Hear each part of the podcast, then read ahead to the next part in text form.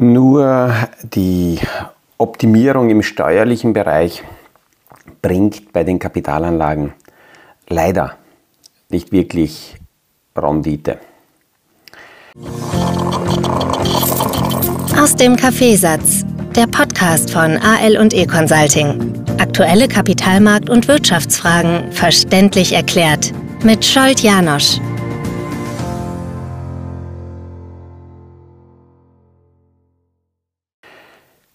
Ich spreche diese Thematik an, weil immer wieder ähm, Produkte äh, auftauchen, äh, die auch von, von Zuhörern oder Kunden an mich äh, weitergegeben werden, eben mit der Frage, was ich davon halte, wo die Hauptargumentationslinie darauf aufbaut oder sich darauf stützt, dass wir ähm, als Anleger ganz gern ja, steuerliche Schlupflöcher nutzen wollen. Und auf diese Motivation, keine Steuern zahlen zu wollen oder soweit als möglich das auszunutzen, ist aber leider immer wieder eine ganze Industrie aufgebaut mit Produkten. Und es passiert viel zu oft, das habe ich zumindest in dieser Zeit, die vergangenen drei Jahrzehnte gesehen, dass die Motivation, Einkommensteuer oder Kapitalertragssteuer sich zu ersparen, dazu führt, dass dann das gesamte investierte Geld weg ist. Klassiker waren dazu, äh, dafür die, die breit angebotenen Verlustbeteiligungen und Verluststeueroptimierungsmodelle der, der, der 90er Jahre noch. Ähm, eine Auswertung, die ich irgendwann mal in die Hand bekommen habe, hat gezeigt, dass etwa 70 Prozent dieser Verlustmodelle echte Verlustmodelle geworden sind und bei denen der Anleger dann nicht nur das angelegte Geld, sondern auch zwischenzeitlich die rückerstattete Steuer äh, verloren hat. Ich sage nicht, dass es hier korrekte, dass es keine korrekten und sinnvollen Konstruktionen gibt. Die gibt es. Aber das muss man im Einzelfall anschauen und vor allem ist es immer wieder sinnvoll, die Frage zu stellen, was ist denn das Basisprodukt? Wo lege ich das Geld an? Was passiert hier mit diesem Geld? Wie viel Flexibilität habe ich noch? Wie weit, kann, wie weit habe ich die Transparenz zu sehen, was mit, dem, mit meinem Geld hier passiert? Und fast alle Steueroptimierungsvorschläge, die von der staatlichen Seite her kommen, äh, sind damit im Zusammenhang, dass natürlich der Staat versucht, hier Gelder dementsprechend zu lenken, äh, zu steuern, wo die hingehen sollten. Und ich muss mir als Anleger überlegen, passt das zu mir? Ist das, ist das aus meinem Blickwinkel für mein Portfolio eine, eine sinnvolle Geschichte, um nicht der falschen Karotte hinterherzulaufen? Ähm, die gesamte Finanzindustrie hat über Jahrzehnte geglaubt, sich äh, äh, als lebendige äh, Torstange quasi für die Kunden äh, sich positionieren zu müssen, um die eigene Existenzberechtigung damit schön zu reden, dass man Steuerschlupflöcher aufzeigt. Und ähm, da muss ich leider sagen, also, oder, oder Gott sei Dank, wie auch immer, ich sehe meine Existenzberechtigung nicht darin. Und jene, die ausschließlich über diese Steuerverhinderungsgier sich positionieren, äh, die haben mir in, in der gesamtheitlichen Finanzplanung ähm, einfach ja, zu wenig Existenzberechtigung. Ich würde nicht mehr, ja, aber das muss man doch ausnutzen, wenn es es gibt. Ich würde sagen, man muss es nicht. Wenn es passt, dann ist es sinnvoll, dass man das einbaut und da gibt es schon immer Konstruktionen, die man ins Portfolio reinnehmen kann, aber die eierlegende Wollmilchsau finde ich hier auch nicht und ich brauche immer wieder äh, muss ich mir anschauen, was steckt dahinter und passt es, wie gesagt, noch einmal als Kunde in mein Portfolio.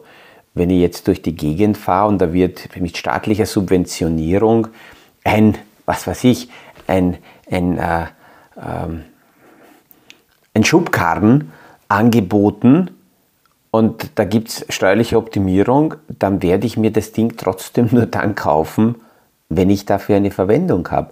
Wenn ich steuerlich optimiert einen Schubkarren gekauft habe und dafür meinetwegen weniger Einkommensteuer bezahle, anteilig, dann habe ich das restliche Geld aber trotzdem beim Fenster rausgeschmissen, wenn ich diesen Schubkarren nicht benötige oder nicht brauche.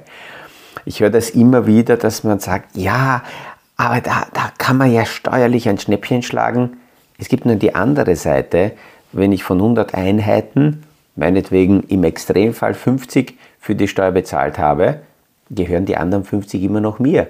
Wenn ich beginne, irgendwelche Optimierungen zu machen und meine 100 Einheiten wo einzahle, um dafür dann anteilig die 50 nicht zahlen zu müssen für die Steuer, ist die Gefahr sehr groß. Und noch einmal, ich habe viel zu viele Modelle leider gesehen, wo dann die vollen 100 weg waren.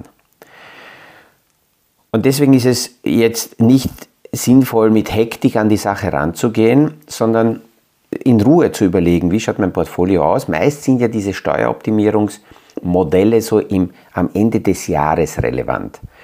Aber die kann man schon vorziehen. Das heißt, wir wissen, was sich jedes Jahr wiederholt und man muss diese Themen, diese Fragestellungen nicht bis zum Jahresende aufschieben. Jetzt ist das erste Halbjahr bald vorbei.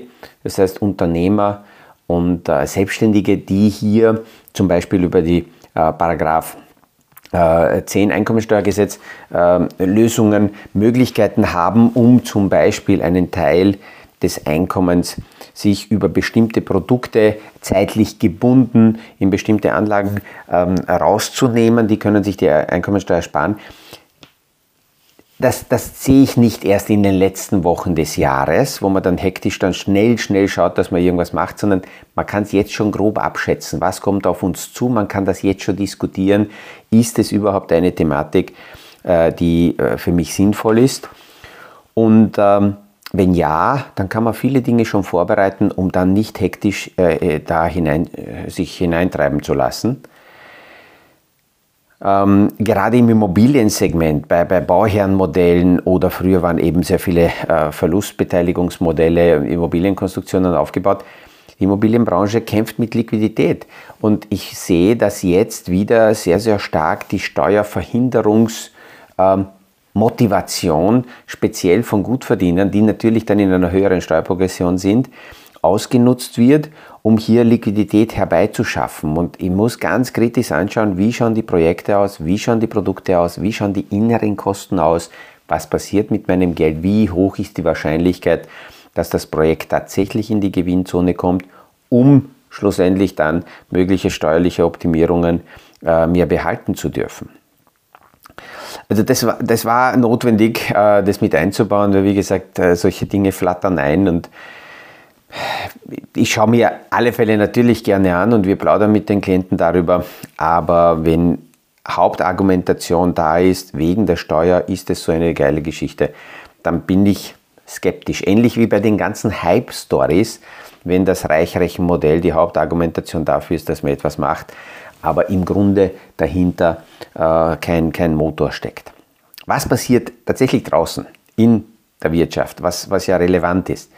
Heute kommen die Arbeitsmarktdaten wieder raus aus dem im amerikanischen Markt und die sind deswegen relevant, weil wir schon seit einiger Zeit beobachten können, dass die Arbeitslosigkeit nicht steigt, vorläufig noch nicht steigt, dass die Unternehmen alles im Moment noch dafür tun, um ähm, die Arbeitskräfte zu behalten, weil sie nach der Pandemie gesehen haben, so leicht ist es nicht, äh, entlassene Mitarbeiter dann wieder gewinnen zu können.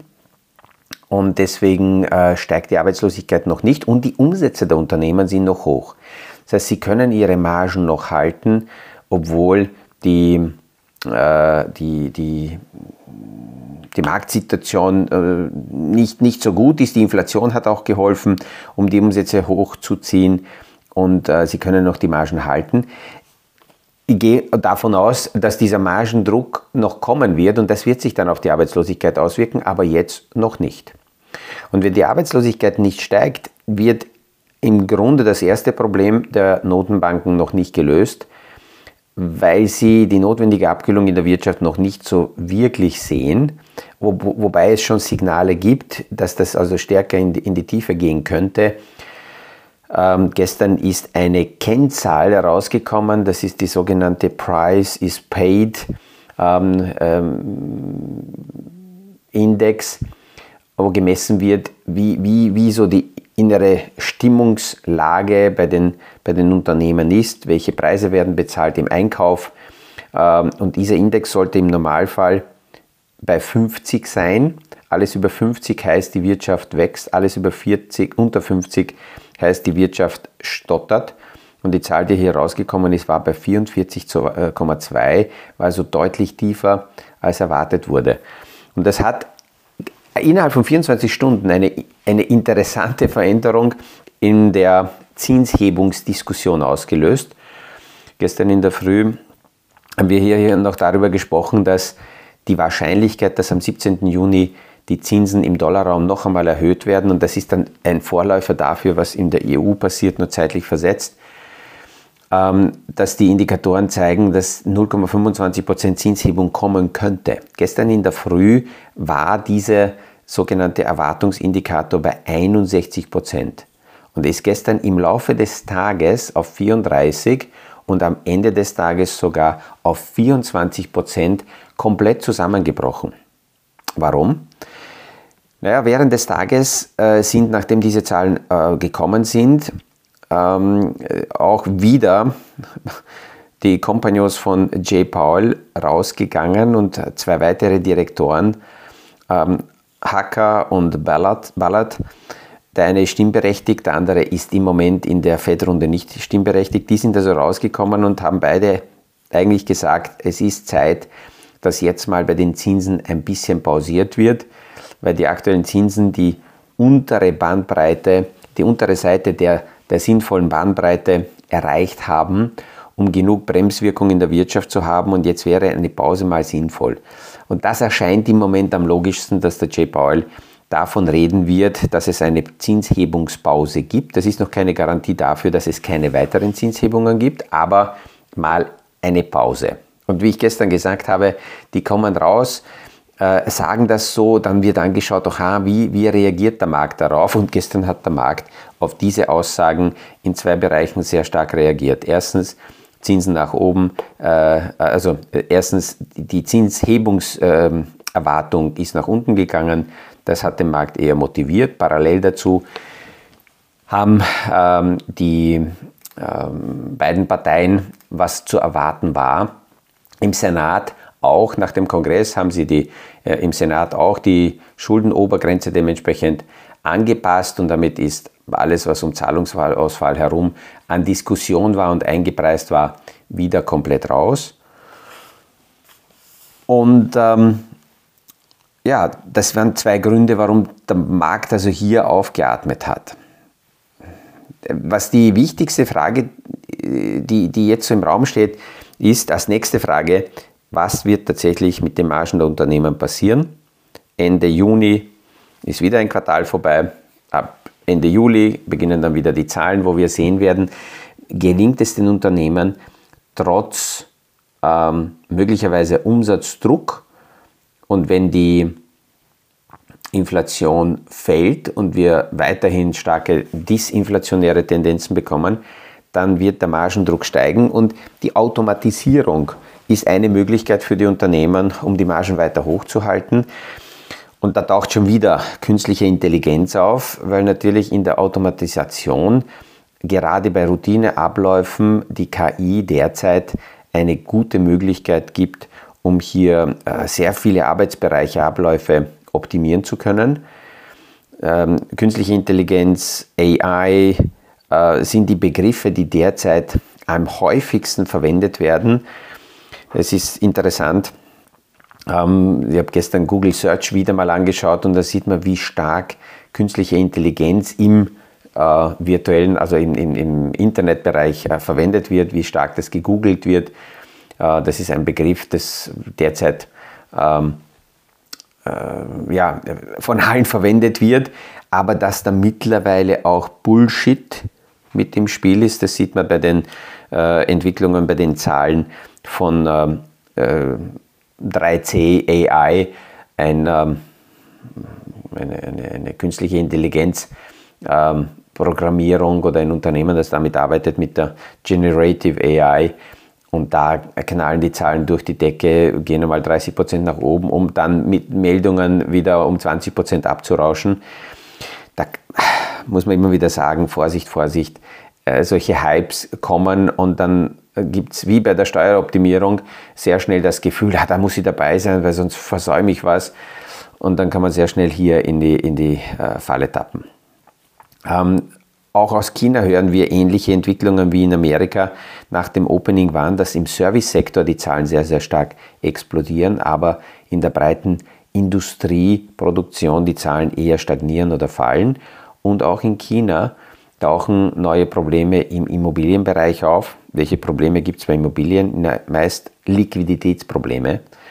Und äh, wir haben im März darüber sehr viel gesprochen, was im regionalen Bankensektor in Amerika passiert ist dass hier die Probleme aufgetaucht sind, weil die Anleger Liquidität abgezogen haben von den Banken und die sind dann auf Staatsanleihen gesessen, die sie nur mit Verlust hätten äh, realisieren können und das hätte sie in Probleme getrieben.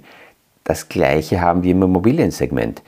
Äh, Immobilienunternehmen sind nicht liquid. Immobilien sind gebundenes Kapital und gerade jene Produkte, die auch in der Vergangenheit den Kunden suggeriert haben, du kannst tagtäglich zugreifen.